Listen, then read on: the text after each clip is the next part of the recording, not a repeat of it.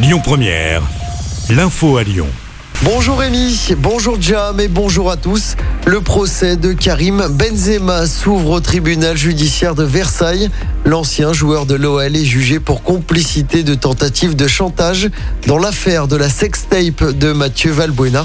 Karim Benzema serait intervenu pour jouer les intermédiaires entre Valbuena, son ex-coéquipier en équipe de France, et les maîtres chanteurs. Karim Benzema comparait donc aux côtés de quatre autres prévenus dans cette affaire. Une affaire qui remonte à 2015.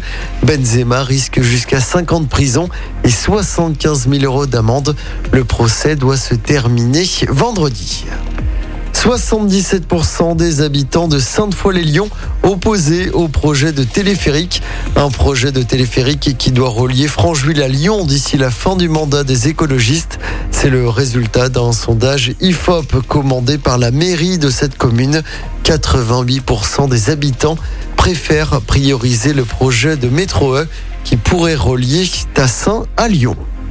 L'actualité, c'est également le coup d'envoi du village des recruteurs à Lyon. Ça se passe sur la place Bellecour aujourd'hui et demain.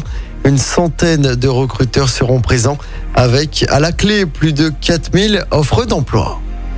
Au lendemain du coup de théâtre au procès des sondages de l'Élysée, Nicolas Sarkozy est à Lyon cet après-midi. L'ancien président sera à la librairie de Citre à Bellecour dès 14h30. C'est pour dédicacer son dernier livre. Hier, pour rappel, le tribunal a ordonné l'audition de Nicolas Sarkozy malgré son immunité présidentielle. Nicolas Sarkozy pourrait être amené par la force publique pour être entendu le 2 novembre prochain au procès de ses anciens collaborateurs. Dans l'actualité locale, la police lance un appel à témoins après une agression dans le tramway. Les faits se sont déroulés dans la nuit de vendredi à samedi dernier.